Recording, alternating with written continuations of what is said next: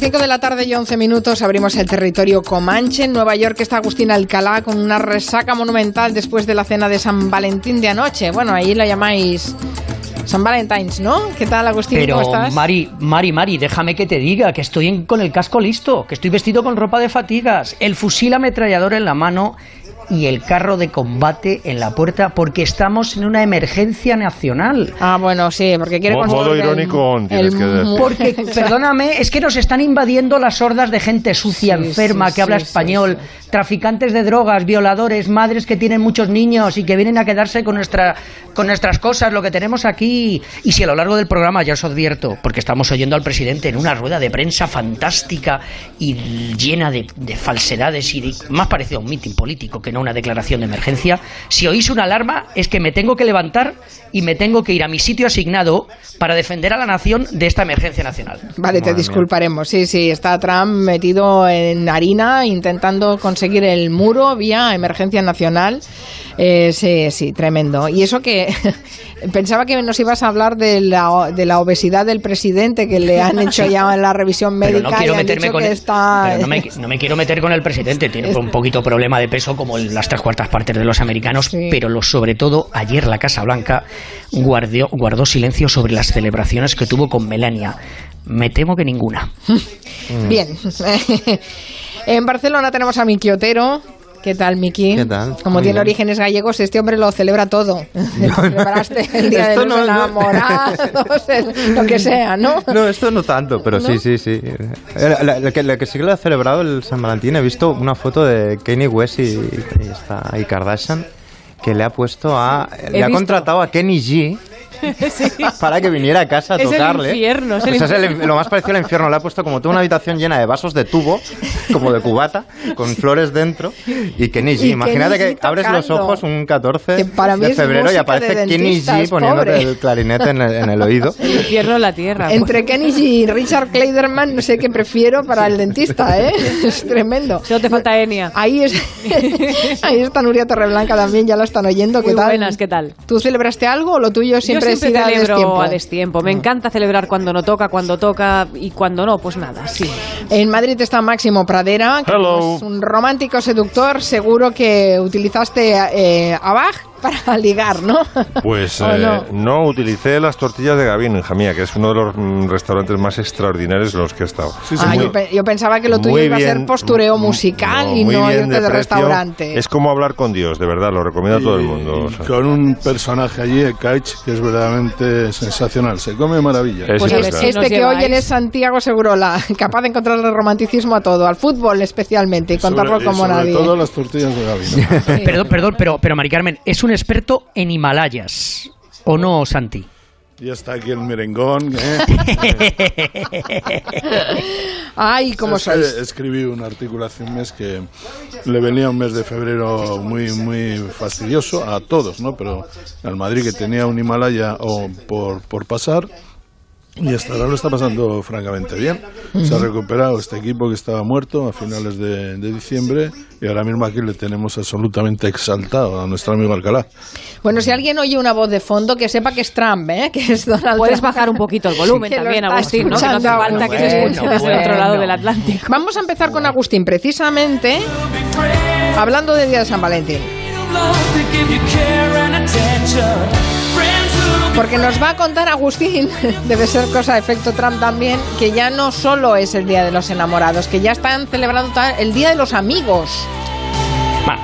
La verdad es que te voy a decir una cosa. Yo creo que ya me has, me has fastidiado la entrada que había pre- preparado porque a todo el mundo le has preparado o le has preguntado en qué celebrasteis el San Valentín. Bueno, pues Bueno, va, te lo pregunto, aquí- ¿en qué celebraste el San Valentín? Aquí ha, ha habido alguno que otro que ha dicho, bueno, después de tantos años de casado, pues yo creo que más de uno ha alegado eso de que, bueno, que hemos celebrado tanto, que los restaurantes en este día te cobran una barbaridad, que no hay sitio, que te dan un palo con las flores, y bueno, que claro, Mari Carmen, comer chocolates en, en- en febrero cuando lo que quieres es tener un cuerpo de maravilla para a la playa en, en- en junio Pues o malo, julio, claro. pues la verdad es que es muy malo. Pero, eh, claro, todos tenemos asociado al, señor San Valentín con el amor y las celebraciones, pero aquí se está poniendo de moda cada vez más de moda otra cosa, que es el Valentine's Day, que es el día de las chicas, el día de celebrar el San Valentín con las amigas, con las compañeras de trabajo, con las vecinas, y con las conocidas. Y donde los hombres no están permitidos o se les puede, per- se les puede permitir la llegada solo al final para acompañarte en el coche si las chicas han bebido y donde ellos no tienen la posibilidad de hacer nada. Este Galentine Day está creciendo cada vez más porque, fijaros, aquí en Estados Unidos ayer el 51% solo de los norteamericanos celebraron en el día de San Valentín. En cambio, el Galentine Day, que es el día de las chicas, el día de las gals, de las girls, pues eh, está creciendo un 20% cada año. ¿Qué se hace? ¿Qué se celebra? No es una celebración romántica, claro está, sino es una oportunidad de que las ladies, las señoras, celebren a otras ladies. La amistad, la sinceridad, el compartir confidencias, los secretos y los planes, y el saber que siempre estarán las unas para las otras.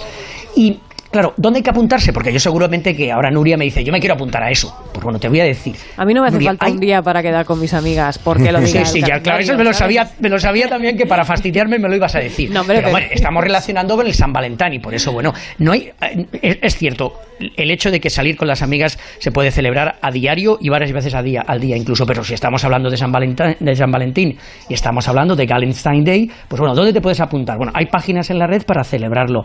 Incluso también hay tiendas que ya venden tarjetas de Galentine Day y que tienen secciones dedicadas a esta fiesta que se celebran o bien el día 14 o incluso un día por adelantado el día 13. Y hay, hay globos, hay mucho color rosa, que es el que domina, hay champán, hay celebraciones en spas y mucha foto que luego eh, cuelga el primo en el Grand, el primo, el primo nuestro de, Barcelona, de la Barceloneta en el Grand, para celebrar la ocasión. Y yo creo que, a ver, el, año que viene tendríamos que celebrar, además nosotros en España, además del día de San Valentín, el día de las Gallenstein Day. A ver, a ver si cuela el asunto. Bueno, ¿qué quieres que te diga, Agustín? Pero que tengan que celebrar el Día de las Amigas y que además se tengan que apuntar por internet a juntarse, me parece que es que la amistad está también de capa caída, ¿eh? Pero bueno, en fin, ahí está la tendencia que nos apunta Agustín Alcalá desde Nueva York. Vamos con eh, la... Os habéis callado, no habéis dicho nada, ninguno de esos que no os ha debido gustar nada. Estoy procesándolo aún, aún. Es un poco moñas todo lo que has contado. bueno. Vamos con la playlist que nos ha escogido para este territorio Comanche Máximo Pradera. Saben que siempre busca una, una excusa de actualidad. La excusa se la, se la ha dado el juicio a la cúpula del Prusés, que ha empezado esta semana, y quiere dedicar esta semana un buen repertorio de procesos musicales, que Sí, también pero no los voy a músicos se han encontrado palabra- delante del... de No voy a decir una palabra si Agustín no me cuenta si va a colar lo del estado de emergencia o lo va a parar algún tribunal. No, es, es muy probable, es muy probable que va a haber dos cosas. Una, eh, Máximo, eh, no solamente eh, los demócratas en el Congreso, sino imagínate tú que eres un constructor de murallas y no te dan a ti, eh, eh, tú, no, te, no te contratan a ti, pues tú vas a alegar que bueno que, más- eh, que has perdido mucho dinero, con lo cual te vas a presentar a los tribunales, los estados, se van a presentar los, los tribunales, las personas que tienen territorios en la zona donde se va a construir la muralla y que no quiere cederlo por nada del mundo para que la, lo construyan. Y sobre todo también eh, si por ejemplo se, se- se utilizan fondos que han sido ya asignados a otras cosas, por ejemplo el Estado de Puerto Rico, es decir, al Estado de Puerto Rico le pueden quitar el dinero para reconstruir eh, la isla después de la, de la destrucción creada por el huracán María para construir eh, la, la muralla, que es simplemente un asunto que depende de eh, una promesa que hizo el presidente a sus, a sus seguidores. Sí, Yo ¿no? creo que van a acudir al, al- Alcalá, van a es que acudir al- este tío además se salta eh, la división de la división de Claro, poderes, de poderes. clarísimamente. O sea Este que lo, vas a- lo estás llevando tú personalmente, quiero decir, que lo vas a parar, ¿no? Yo lo, yo lo voy a parar. Vale. No, está claro que aquí el órgano que debe de, de distribuir los presupuestos del Estado es el Congreso y este hombre dice que no, que lo hace porque él quiere y porque es una, una promesa que, que quiere cumplir. Pero luego, ¿cuánto tardaría, Agustín, en construirse No, claro, esto? vamos a ver, lo que va a suceder es que es muy probable que, que, eh, eh, los demócratas y muchísimas personas acudan a los tribunales, que eh, se abra un proceso ahora de que hasta que los tribunales decidan y que al final sea el Tribunal Supremo el que toma la decisión final, quizás cuando Donald Trump ya no sea presidente Exacto. o que haya dejado la presidencia por otros motivos que no son solamente que haya perdido las elecciones. Esperemos que la democracia norteamericana resista a Donald Trump, porque vamos, en cualquier república bananera apelar a la emergencia nacional es sinónimo de que hay alguien que se pone en el poder y hace lo que le da la gana. Y Además, Mari Carmen, violando la Constitución norteamericana, que dice que claramente es el Congreso el que debe distribuir los fondos, los presupuestos nacionales. Ahí voy, ahí voy. Con la excusa de la emergencia nacional estamos por detrás de la democracia norteamericana. Así que, bueno, en fin. Ahora, ahora, perdóname, ahora se está metiendo Sí. con otro, con otro de los Pues objetivos pon- favoritos, pon la perdóname, oreja. que es, que es el, el corresponsal, el corresponsal de la CNN, Gina Costa, Vaya, con el otra que vez. de nuevo se está enfrentando. Qué persecución. Bueno, pues mientras nosotros ponemos música a los juicios, eh, dejamos a Agustín Alcalá que vaya poniendo la oreja a lo que está diciendo Donald Trump y después nos va haciendo eh, resúmenes. ¿Quieres hablar de procesos Algunos, musicales, sí, el plural de, el plural de procesos es procesos, ¿no? Los procesos. Los procesos musicales eh, que me han venido a la mente, por ejemplo, uno tremebundo. Yo, eh, hay un documental mm, multipremiado que se llama From Mao to Mozart, protagonizado por el violinista Isaac Stern, eh, que cuenta eh, el viaje de este extraordinario violinista. Es el que salvó el Carnegie Hall, por ejemplo, lo sabrá bien Agustín, que el Carnegie Hall lo querían convertir en, en un mall y el tipo consiguió salvarlo. Es un músico muy importante en Estados Unidos, o era, no sé si ha fallecido ya. Y entonces viajó a la China, digamos, de que empezaba a abrirse y eh, todo el documental es descubrir cómo la revolución cultural de Mao había directamente laminado las neuronas de todos los estudiantes de conservatorio, porque imponían una- un tipo de música que era la música de la revolución. Entonces, por ejemplo, los músicos eh, que tocaban a, a Mozart y a Beethoven directamente los metían en una letrina durante no sé cuántos meses, los aislaban de la familia, los torturaban.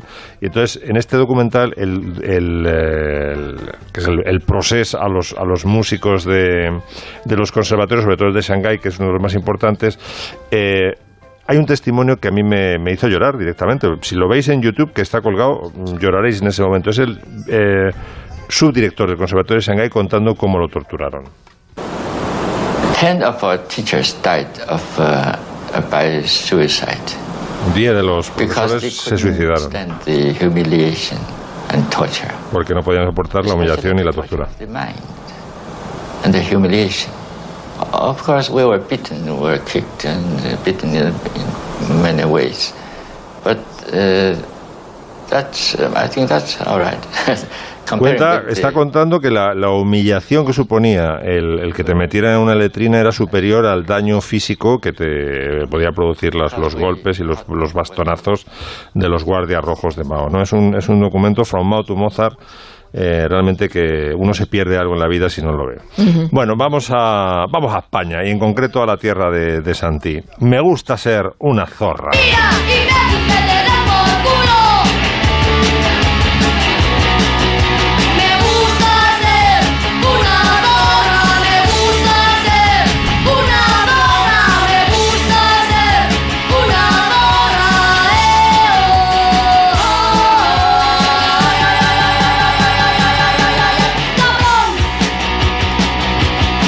Bueno, esto, esto fue eh, en el año 83, es decir, ya estaba la democracia y ya estaban los socialistas.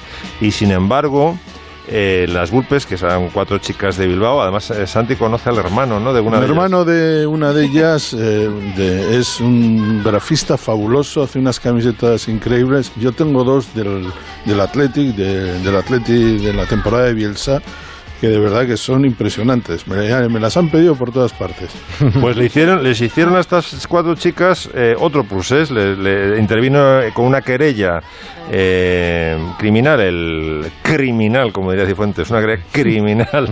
Eh, el fiscal general del Estado cerraron el programa Caja de Ritmos que dirigía ese genio de la música llamado Carlos Tena, que yo siempre me he reído muchísimo con Carlos Tena, y fue una cosa eh, directamente lo que lo más asombroso de todo es que ya digo, que habíamos entrado bastante en democracia, no era el 83 y sin embargo, pues consiguieron cerrar el programa. Max, el, el ABC hizo de aquello una bandera política, los editoriales, no sé qué es lo que veían o qué es lo que pretendían obtener de todo aquello, pero eran unos, unas chavalas de Bilbao que de repente se vieron metidos en un lío impresionante cantando algo que en Estados Unidos, en Inglaterra, se había cantado 10, 15 años y no pasaba nada. Claro, es que era un Iggy Pop cantaba Yo quiero ser un perro. Y... Exacto, era, es que era un cover de una canción de los Stooges, efectivamente, ni siquiera una, una, una cosa que estuvieran innovando, ¿no? Estaban simplemente trayendo a España, pues algo, como dice Santi, que ya se estaba consumiendo en el resto del mundo. Pues no hubo manera.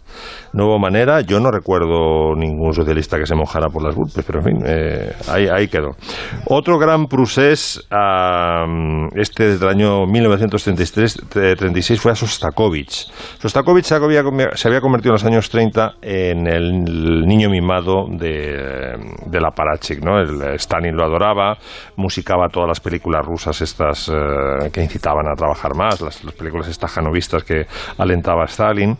Y había triunfado con una ópera eh, muy vanguardista, pero bueno, que había triunfado, que se llama eh, Lady Macbeth, del distrito de Psensk, y llevaba dos años ya triunfando, había, la había estrenado en, en Leningrado y a todos los jerarcas del régimen les había encantado. Y entonces llega al cabo de dos años la ópera a Moscú y va Stalin, al, me parece que la estrenaron en el Bolshoi, ¿no?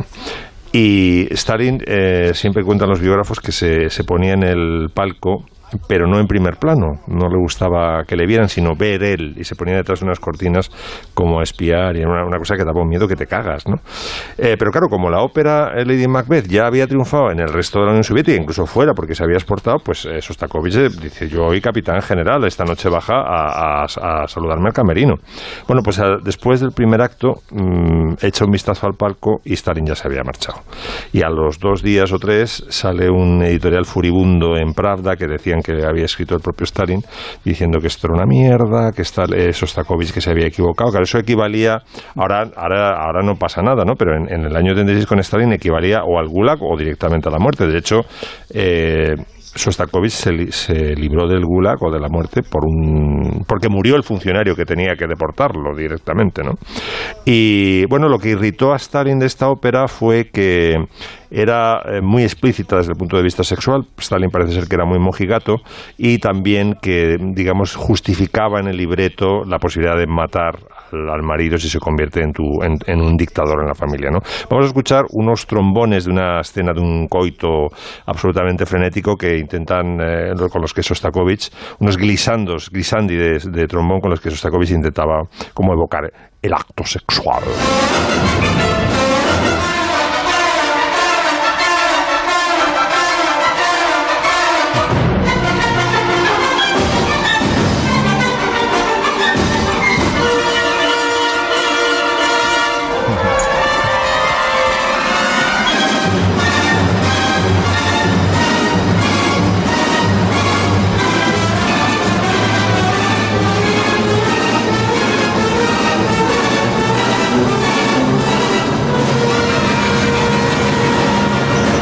Se puede negar que sea apasionada, sí. Sí, sí.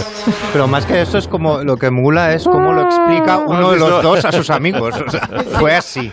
En realidad fue. Exacto, al final. Oye el yo creo que es un gatillazo, ¿no? Bueno, habrá más... Pensaba que estarías satisfecho como follaban los soviéticos. Pues hay un, hay biopic de Trotsky que empieza con una escena de sexo en un tren que es tal cual esto, ¿eh? o sea, con un vigor. Bueno, habrá más procesos musicales con Max Pradera, pero eh, la verdad es que va- vamos a otro tema inquietante que también tiene que ver con la música, con este músico en concreto.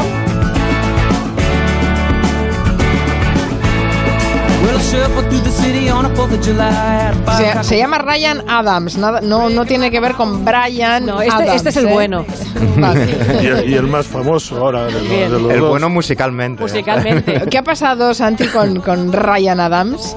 Pues que ha sido acusado por diversas mujeres, entre ellas por su exmujer, Mandy Moore, de, mm, de abusos, de eh, manipulación, de hacer la vida imposible, de tener comportamientos francamente deleznables. Eh, todo empezó con una chica llamada Ava, que tenía 14 años, él nunca la conoció físicamente, pero a través de, de- del Skype o de, lo- de la cantidad de eh, artilugios eh, eh, eh, tecnológicos te- que te permiten ponerte en contacto, incluso ver a otra persona, empezó a tener una relación con ella de 4 o 5 años. Él siempre preguntándole la edad que tenía, pues no está muy seguro si era una señorita de 18 años o una niña de 14. Pero en cualquier caso, cuando después de preguntar, el hombre, por lo visto, se, se excitaba y ya pasaba a mayores. El caso es que todo eso ha desembocado en una investigación, una denuncia, una denuncia de tal calibre que se ha suspendido la publicación de su próximo disco. Se iba a publicar, el, me parece que el 19 de, de abril. Pero el caso es que este caso que está ya siendo investigado por el FBI eh, ha seguido acusaciones de muchísimas artistas porque Ryan Adams que ha sido digamos uno de los grandes mitos de lo que se llama ha llamado eh, rock alternativo country alternativo nueva música americana como quieras. Este hombre eh, tenía digamos un, modo de trabajo que consistía en contactar con chicas eh, eh, jóvenes con talento es decir, las que tenía talento, em, llevarlas, prometerlas que iba a hacer ellas artistas, porque ella ten- él tenía un sello musical, y, eh, al final todo eso acababa en un abuso, no, so- no, no, no en un abuso sexual, que por lo visto también, sino en em, acabar em, destrozándolas mentalmente, em, anímicamente, incluida su mujer Mandy, que estuvo siete años casado con él, y claro, empiezan a aparecer em, una cantidad de, de artistas, de mujeres, que están atacándole brutalmente. El caso se ha convertido en algo bastante serio en Estados Unidos, pero también es un caso bastante serio para cómo vemos nosotros a artistas a los que admiramos que cometen com- que tienen comportamientos absolutamente improcedentes, deleznables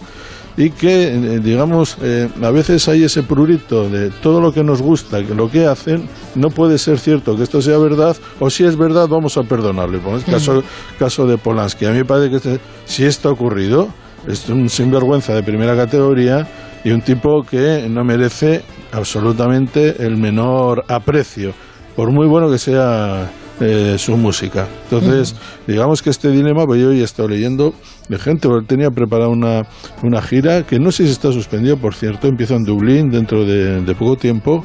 Si, si no se suspende, es posible hasta que pase por, por España. Que he leído, ah, bueno, pero es que a mí me gusta mucho su música, tal, no sé qué.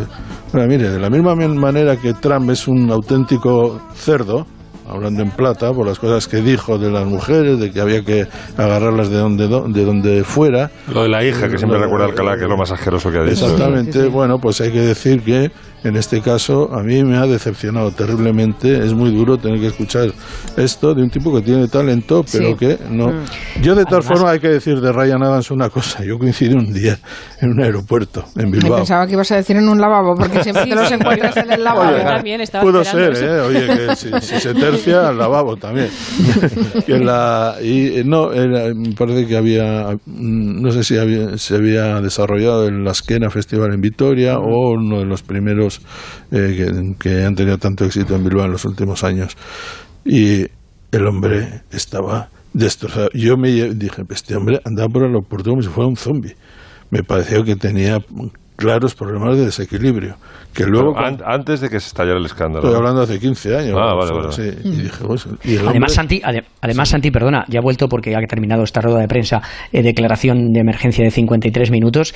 eh, está muy claro que este hombre era muy vengativo. Es sí, decir, sí, lo- él, las llevaba, es decir, controlaba, manipulaba y luego quería hacer con ellas lo que le daba la gana, musicalmente, artísticamente. Pero si la cosa no funcionaba o no se adecuaban o no aceptaban lo que él quería, era absolutamente devastador con Es que, ellas. como se empieza a abrir el melón del Me Too de la industria cinematográfica a la música, es decir, vas para atrás, no sé, los reportajes de Rolling Stone de- en su época, por ejemplo, sobre Ike Turner, la relación que tenía con Tina Turner, Ike Turner el abuso el rey. físico y Sí, pero, psicológico, pero, aquello no, etcétera, etcétera. pero aquello no significó nada, porque lo sabemos desde hace 40 años. Sí, pero socialmente no estaba no es lo, preparado no es lo mismo la que gente para explote ahora que, sí. que hace No, un no, tiempo. y estamos pero- hablando de la iglesia. El estado estamos de a- opinión ha cambiado totalmente al respecto de esos abusos. Sí, pero todavía tendría que cambiar Estamos hablando Bueno, estamos de- empezando. de Eh, la- De, de hecho, el todo el fenómeno Me Too empieza el año sí, pasado, o sea del- que... Del, sí, del sí. Me Too, de, de, de- de los curas o de la iglesia. Ujú. Perdona. Que por cierto, algo- escalofriante el documental este de Netflix sobre la iglesia Sí, española. y- Sí, sí. no, no, Sí, sí. exactamente. Que lo firma Albert Solé, Albert estuvo aquí contándonos eh, precisamente detalles de ese documental. Sí, Cuenta, sí, cuenta, Pero, Miki, que no me pero no, pero no, os- no os perdáis lo que puede ocurrir en el deporte. ¿eh?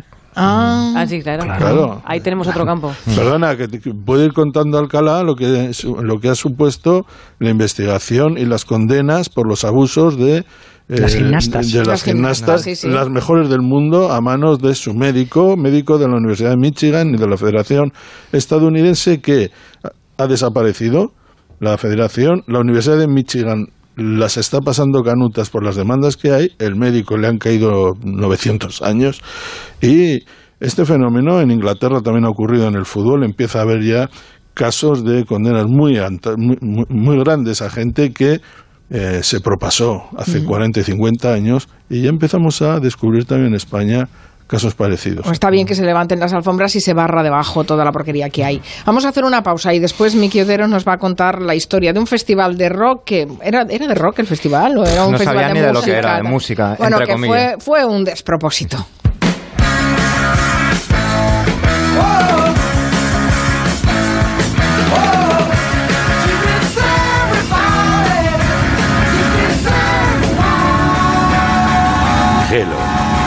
3 a 7 en Onda Cero, con Carmen Juan. Después de hablarle durante dos años a un flequillo andante que le tapaba la cara. De verle pasar de los pantalones caídos a los rotos y de los rotos a los pitillo, con el tobillito al aire todo el invierno. Te dejas puesto el chándal de estar por casa para acercarle a la uni y ella te suelta. Vaya pintas, papá, vaya pintas. ¿Te has preguntado si ser padre compensa? Compensa. Ya puedes comprar el cupón del Extra Día del Padre de la 11. El 19 de marzo, 17 millones de euros. Ser padre compensa. Y mucho. 11. Doctor, ¿qué podemos hacer cuando empezamos a perder vista? Nos puede ayudar mucho tomar Devisión Retinox, porque Devisión, al contener DHA, contribuye al mantenimiento normal de la vista. Recuerde, de Visión Retinox. Infórmese en el 619-587876. Llevo unos días pensando que ya toca cambiar el colchón. Y hoy veo que en Hipercor y en el corte inglés hay un 50% de descuento en una selección de Picolín, Flex y muchas marcas más. Y que además puedes financiarlo hasta en 12 meses. ¿Casualidad? No, es la rebaja final de Hipercor y el corte inglés. Solo hasta el 28 de febrero. Si buscas hipoteca, te viene bien conocer sus gastos. Gastos de notaría, gestoría, registro, tasación. Pero si buscas hipoteca, te viene todavía mejor conocer la hipoteca de un banco que no te cobra ni gastos ni comisiones. Elige bien. Hipotecas naranja de ING.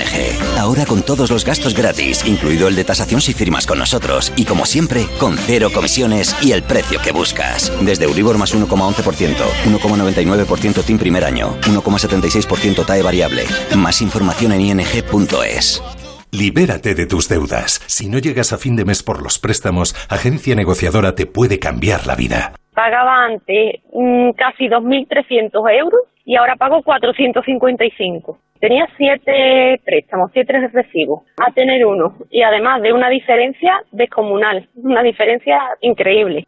Ha cambiado mi vida al 100%. Llama gratis al 900-900-880, 900-900-880 o agencianegociadora.com. Hazlo por los tuyos, hazlo por ti. Grupo Reacciona. Onda Cero, Madrid. Muebles Los Pinos, pura madera. Librerías y escritorios a medida, madera maciza. Muebles Los Pinos, pura madera. Especialistas en librerías y escritorios a medida en madera maciza. Pues yo no me lo pierdo. ¿Dónde tengo que ir? ¿Dónde va a ser? En Európolis Las Rozas. Muebles Los Pinos, pura madera. ¿Necesita conocer el valor oficial de su casa, finca, empresa o negocio? TIRSA, Sociedad de Tasaciones homologada por el Banco de España, especialistas en tasaciones de ámbito nacional. TIRSA. Llámenos al 91 540 0633 o visítenos en Jorge Juan 45. Presupuesto sin compromiso. Arriaga Asociados. Gastos hipotecarios, cláusula suelo, IRPH, multidivisa, plusvalía. Cada vez está más claro, si no reclamas es cuando ganan. Ya hemos recuperado mil millones de euros para nuestros clientes. Llama al 900-264-200 y pide cita. Estudiamos tu caso de forma gratuita. Arriaga Asociados. Hagámoslo fácil. Los fines de semana Jaime Cantizano te hace olvidar la rutina y el estrés. Te demuestra que la actualidad puede verse de manera relajada, con una sonrisa. Por fin no es lunes. Escúchalo en directo sábados y domingos desde las 8 de la mañana y siempre que quieras a través del podcast. Entra en ondacero.es, suscríbete a Por fin no es lunes y comparte con tus amigos en las redes sociales. Te mereces esta radio. Onda Cero, Tu radio. Cocinas, cocinas, cocinas. Todas las cocinas que imaginas las tienes a precios Electrocasión. Tu presupuesto gratuito en electrocasión.com. Electrocasión, somos los más baratos. Puedes comprar cualquier coche o elegir entre más de 2.500 coches Ocasión Plus. Todos de procedencia particular. Completamente garantizado. Puedes pagar más o acudir al número uno en relación calidad-precio. Las casualidades no existen. Ocasión Plus, número uno en compraventa de coches. Ocasión Plus. 11 centros a tu servicio, 6 en Madrid y también en Valencia, Zaragoza, Castellón, Pamplona y en ocasiónplus.com. Sí, sí, mucho plumerito, pero debajo de las cosas también hay polvo. Hacerse el tonto está muy visto. Sé más listo y hazte un Clintu. Y descárgate de la limpieza con nuestra app o visítanos en clintu.es. Las noticias, los sucesos, la actualidad nunca se detienen.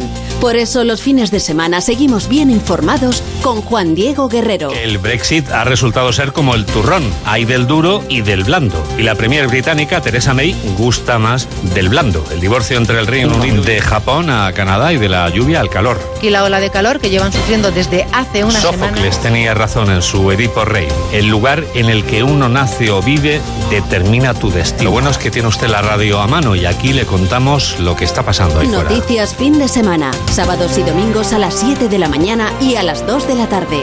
Te mereces esta radio. Onda Cero, tu radio. Onda Cero, Madrid.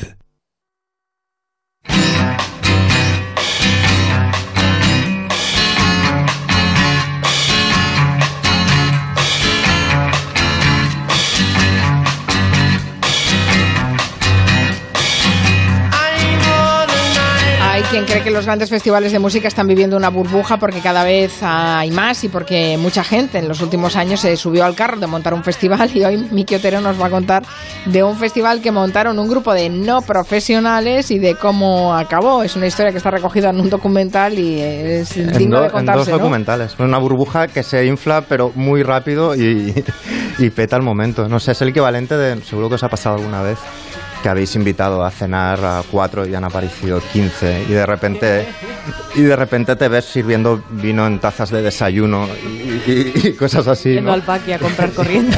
Yendo al, al colmado pakistaní. Pues esto es lo que pasa, pero eh, con un festival de 26 millones de dólares. Imagínate la, la, la diferencia, ¿no? Esto es, como decías, es un festival que quería, digamos, hacer un festival de música aplicado a la cultura del lujo y que acaba convertido casi en un ambiente de cambio de refugiados de Idomeni. O sea, una historia eh, terrorífica, que es lo que pasa cuando pones a, a- a cuatro neopijos a decidir cosas y a montar un festival sin ninguna experiencia hasta las cejas de tequila, porque aparecen las dos películas que hay sobre este festival, aparecen tomando decisiones a la vez que toman tequilas uno detrás de otro. El festival se llama Fire Festival, acabará como ahora explicaré, pero todo empieza con, con un tipo, un, un em- emprendedor llamado Billy McFarlane, que había hecho como bastante eh, dinero con un negocio de tarjetas de crédito metálicas que funcionaban como para pagar en eventos de lujo y tal. Ya suena mal, o sea, suena a dinero, a Ya dinero suena hasta filla rara. suena un poco turbio ya de entrada. Y entonces el tipo pretende, digamos, eh, llevar su modelo de negocio a la idea del festival de música. Y entonces por eso estaban sonando los Kings, como siempre, que voy a explicar algo, pongo una canción de los Kings. Eh, eh, se decide hacer un festival en una isla de las Bahamas. ¿De quién es esa isla? Esa isla había sido propiedad de Pablo Escobar. Empezamos bien, todo empieza muy bien. Sí, sí, sí. Nada puede salir mal. Entonces, coge esta isla de Pablo Escobar, eh, la, la alquila, aunque él empieza a decir que la, que la ha comprado, ¿no? Eh, y entonces eh, mm, eh, que genera una serie de... O sea, no sé si a vosotros os apetecería ir a un festival en una isla de Pablo Escobar. sí, yo, yo no estaba pensando en otra cosa.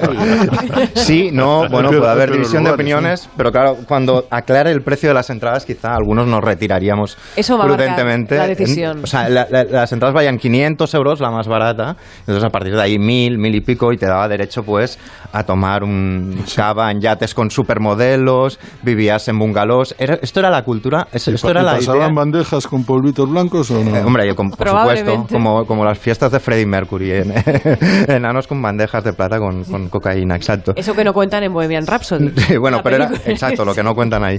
Entonces era un festival como eso a todo tren, ¿no? Es decir, tú podías acabar pagando 5.000 dólares por ir, por disfrutar de un bungalow a primera línea de mar y que te masajearan las, las grandes modelos del, del momento. Era algo así como para entendernos, como un primera sound, un sonar, organizado para fans de taburete de Estados Unidos, algo así, como para gente con mucha pasta, ¿no? ¿Estás hablando de mí? ¿Tú tienes esa pasta, Agustín? No yo tengo el taburete, yo tengo el taburete. De taburete el grupo, el grupo de- del, del Bárcenas De- Junior. eh, sí, exacto. Eh, entonces lo que pasa es que, que, que, bueno, a medida que se acerca el día del festival empiezan a ver pues que una isla, una isla eh, en las Bahamas, que una isla privada no, no reúne digamos las condiciones para poner ahí mil generadores, para montar eh, escenarios gigantes donde actuarán y, y vendrán miles de personas, ¿no? Entonces van allí y graban un tráiler de este festival para darlo a conocer. Esto es la cultura de, Instagram de vender la idea de lo que vas a hacer sin tener claro cómo vas a hacerlo, ¿no? Entonces lo que hacen, por ejemplo, es eh, grabar este tráiler, invitar a supermodelos y a influencers y tal para que aparezcan triscando por la playa y diciendo que eso es maravilloso. Y por ponerte un ejemplo, a Kendall Jenner, a una de las influencers, le pagan 250 mil dólares por poner una vez en su Instagram que ella irá al Fire Festival. Vamos a hablar- retened esta cifra, ¿eh? o sea, 250 mil dólares. Dicen que habrá cocina de todo el mundo, eh, Indonesia, japonesa, de, de mil países. El, el spot, el tráiler este se hace viral. Ellos se vuelven cada vez más locos grabando vídeos. Hay un momento del documental muy divertido que el realizador del documental empieza a gritar: cerditos, quiero cerditos, quiero grabar cerditos naranjas eh, nadando en la playa. Pero Todo pinta, nada puede salir mal, insisto. Las tiendas de campaña tampoco pueden salir mal. Eh, hay un momento que el- uno de los organizadores en una de estas reuniones tequileras grita: queremos vivir como estrellas del cine.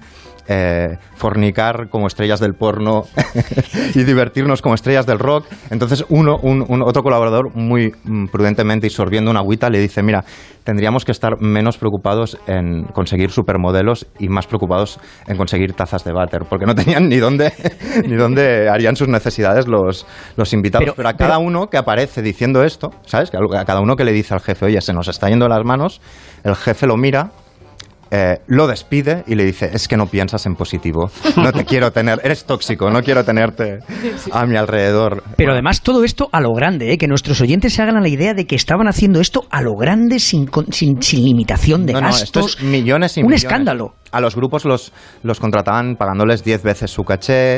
Eh, bueno, pero se acerca la- el momento del festival y no es de la tienen época- es de la época del bigotes de americano. ¿no? Bueno, es que es, es una mezcla, sí, es un- una mezcla de... a la comunidad valenciana. Es una mezcla exacta entre Spinal Tap, crematorio y el- bigotes y la Gürtel y el Gran Gatsby, todo junto, pero en Millennial. Eh, entonces se acerca el momento y no tienen pasta, entonces empiezan como ya a hipotecar. Entonces empiezan a decirle a los pijos que vendrán, les dicen que tienen que pagar un brazalete por adelantado cargado con no sé cuántos dólares, eh, porque luego irán a las barras y les darán automáticamente la bebida poniendo ese brazalete. Esos brazaletes, del mismo modo que todo lo otro, no existen eh, ni van a existir. Y bueno, se acerca el momento, de, el momento de- del festival, llega el día del festival, esa noche diluvia, con lo cual esas tiendas del Decaldón que vendían a 3.000 dólares y que eran tiendas del Decaldón, todas arrasadas, llegan los, los primeros eh, festivaleros, nadie los va a buscar, todos haciendo autostop en, en- en- en la isla porque no aparecen. Esto estamos hablando encima de gente con un poder adquisitivo muy alto, que, que su mayor problema en la vida ha sido que no se les actualiza el iPhone. Y de repente se ven en ese lugar arrasado, digamos, por la lluvia, donde no hay nada preparado y eh, lo que iban a ser esta cocina multicultural increíble, al final son como la, la peor comida de avión que te pueden dar, o sea, es decir, como fruta revenida, etcétera, etcétera. Un horror. Y solo hay una cantina, que es la, la lleva una, una mujer de, de allí, una local, eh, que ha tenido trabajando a todos los suyos y a un montón de gente de la isla gratis 24 horas durante tres semanas porque no llegaban ni a poner las tiendas de Caldón. Y eh, lo único que hay en ese festival es que la gente se toma unos mojitos en esa cantina pero pronto se descubre que ni los grupos van a querer a venir eh, que no hay manera de evacuar de ninguna manera la isla no hay ningún plan de salida.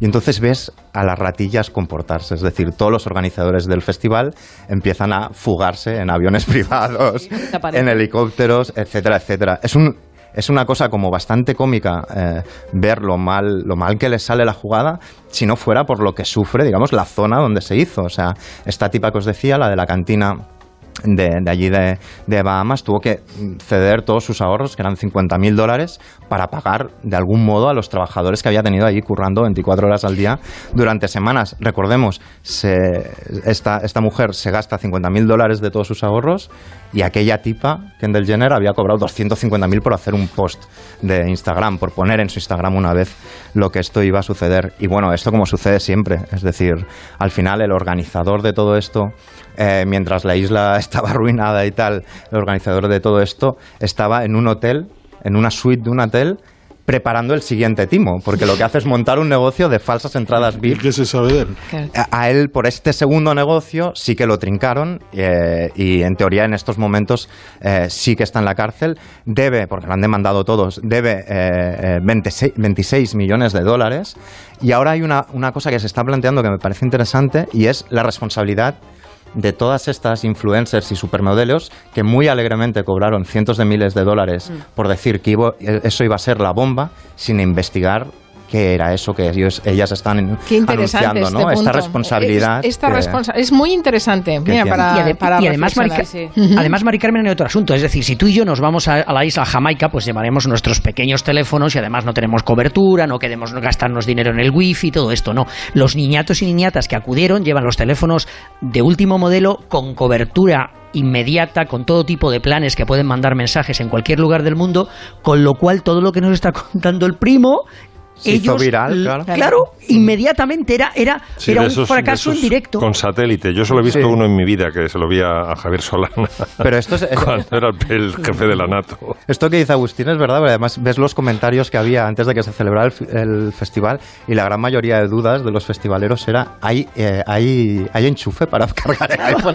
Esta era su única preocupación y luego acaban hechos polvos allí. Ves además cómo se comportan todos, pero como ratas intentando acaparar las pocas tiendas eh, Hay que saqueos, hay. Saqueos mm, de comida, todo es lo un que pueden pillar. Ha habido muchos festivales que han acabado mal. En Woodstock hubo sus más y sus menos. White Eh, fue, fue tremendo, la isla de White. Altamont, en Altamont, por ejemplo, eh, tuvieron la, en, creo que es año 69, Altamont. O no, o es un poco Bueno, antes, fueron los 67. ángeles del infierno los que, sí, se el- ocuparon la- de la, la- tuvieron la gran de la idea. seguridad.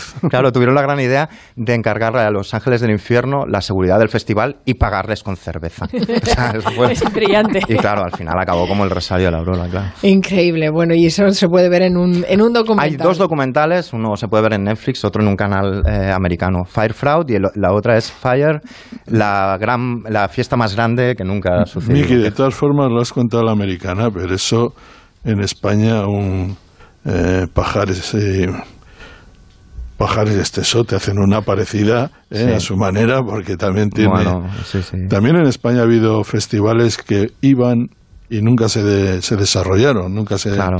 nunca A ver, se hicieron, pero o sea, bueno, yo- yo no, de, no de esta magnitud. Sí, yo tenía un amigo que, que- que- un conocido suyo, o sea, el padre de una amiga suya, eh, organizaba festivales y mira si al final la cosa, la burbuja de festivales era grande en España, que había tenido la idea de hacer un festival que combinara música tecno y deportes de aventura. Todo el mundo sabe, todo el mundo sabe lo que toma la gente que va a festivales de música tecno y ahora después con el subidón metámoslo en una tirolina. O A sea, era una gran idea que por suerte no tuvo lugar. Um, Ay.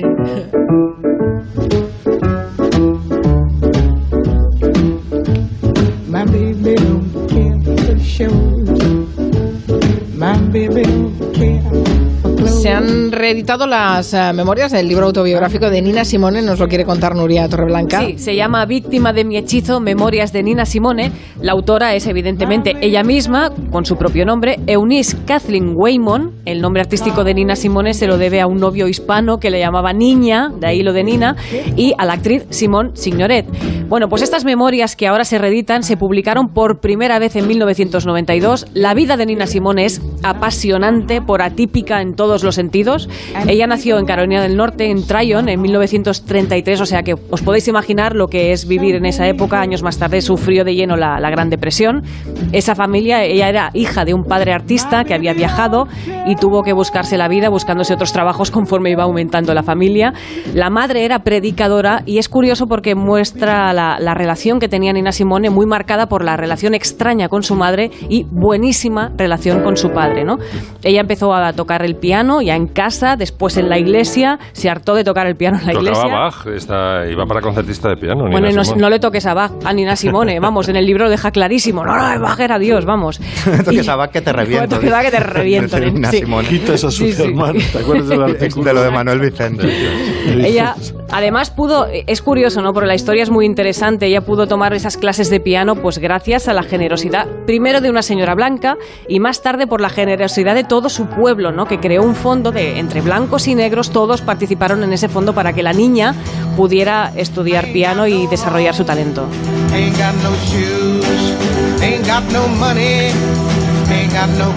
Hay otra de las canciones de Nina Simone que conoceréis por anuncios, muchos seguramente.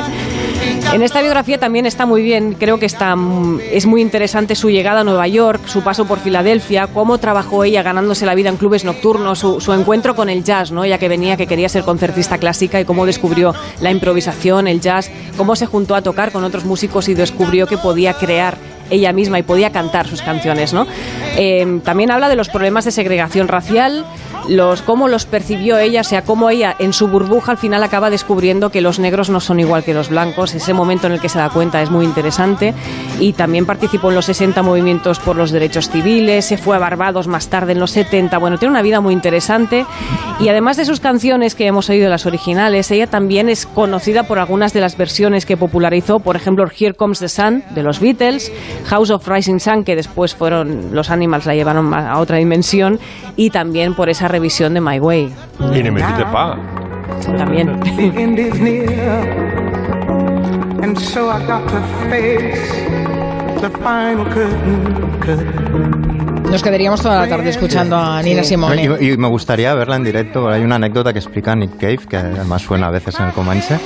Imagínate si es increíble que los- lo- la, vieron, la vieron tocar un día que dicen que en el camerino estaba tomando, esta era su dieta, champán, eh, salchichas y cocaína, y estaba totalmente enloquecida, pero se sentó al piano, llevó un chicle en la boca y lo dejó debajo del piano, ¿no?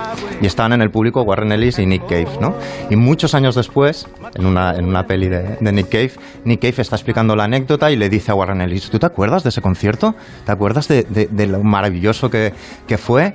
¿Te acuerdas de que se sacó un chicle de la boca y la dejó en el piano? Y Warren Ellis lo mira y dice, ven un momento, lo lleva a una habitación y dice, este es el chicle. El tío había, había guardado el chicle de lo mucho que le había fascinado la actuación. Ella, ella tenía una relación bastante desgraciada con, Hmm. eh, con los hombres. ¿eh? Le gustaban los hombres, Maltratos los hombres incluidos, de su duros, marido, sí, eh, sí. chulos, eh, chuloputas. Además, tenía esa, digamos. Sí, sí. Y luego también eh, tuvo algún algún conflicto a raíz de una relación homosexual, lesbiana, con algo. Mm. y digamos que en ese término no fue una, fue una persona bastante eh, infeliz. Mm. Una lectura muy recomendada, ¿eh? por cierto. Oye, por cierto, si te... Perdón, Sí, Mari Carmen, si, Agustín, si, di. si- si alguno de nuestros musicólogos tiene la oportunidad de volver a ver la retransmisión completa de los Grammy del pasado domingo, fue muy, muy, muy buena. Eh, Oli- a- Alicia- Mejor que la Super Bowl, ¿no? Que estos de Maroon 5 son unos piernas. Oye, qué cosa más rancia, ¿no? Alicia Keys estuvo Son unos muy bien. pijos estos de Maroon 5. Alicia, Alicia Keys estuvo muy bien eh, tocando máximo eh, en dos pianos. eh, y la verdad es que mereció mucho la pena. Fue dos pianos, pero en plan Nacho Cano. un- pues, pues con la mano derecha en uno y con la mano izquierda en el Pues otro. O sea, eso, así lo como ves. Nacho Cano. ¿Te acuerdas de Emerson Lake and Palmer? Que también era, podía Oye, con te- todo. tenemos poquísimo tiempo. ¿No nos da tiempo a oír a más, a más eh, músicos procesados, Máximo? Lo tenemos que guardar para otro Bueno, eh, día. claro, el procés va para tres meses. hija Bueno, claro, Es sí, Todo lo meto en un tupper y recalentado el próximo viernes está riquísimo. Oye, pero antes de que no os vayáis, eh, mm, que eh, el Barça ha anunciado que renueva a su entrenador, Ernesto Valverde. De esto sí que mm, da tiempo que digas algo, ni que sea un titular, Santi. Ha pillado un poco por sorpresa, pero tiene, yo creo que tiene su razón de ser. Eh, el Barça se enfrenta ahora dos veces al Madrid, está en la cuesta de febrero y yo creo que es un mensaje de confianza del, del club hacia el entrenador vasco. A mí me parece que, aunque hay debate en Barcelona sobre, como siempre, no sobre el entrenador, pero me parece una buena medida del club. Cerramos el Comanche, te vamos a oír ahora, ¿no, Agustín? Supongo en el- las noticias Pues, de las eh, 6. No ahora, pero, Pero en breve. de las 8 de la de Estás la calentando noche, la banda, ¿no? Ahí estamos con un corte genial en el que el presidente admite que, es- que esto va a terminar en manos del Tribunal Supremo. Ah, mira, que se Pensé que admitía que pesaba ya 200 kilos. Y no nos cae gordo por eso. Gracias. Pues a mí también por eso, fíjate. También. A mí la gente que no sabe comer y que le da igual lo que come no me gusta. Un beso Santi, un beso Max, un beso. Miki, un beso Agustín. Chao, chao. Hasta luego, Adiós. Nuria.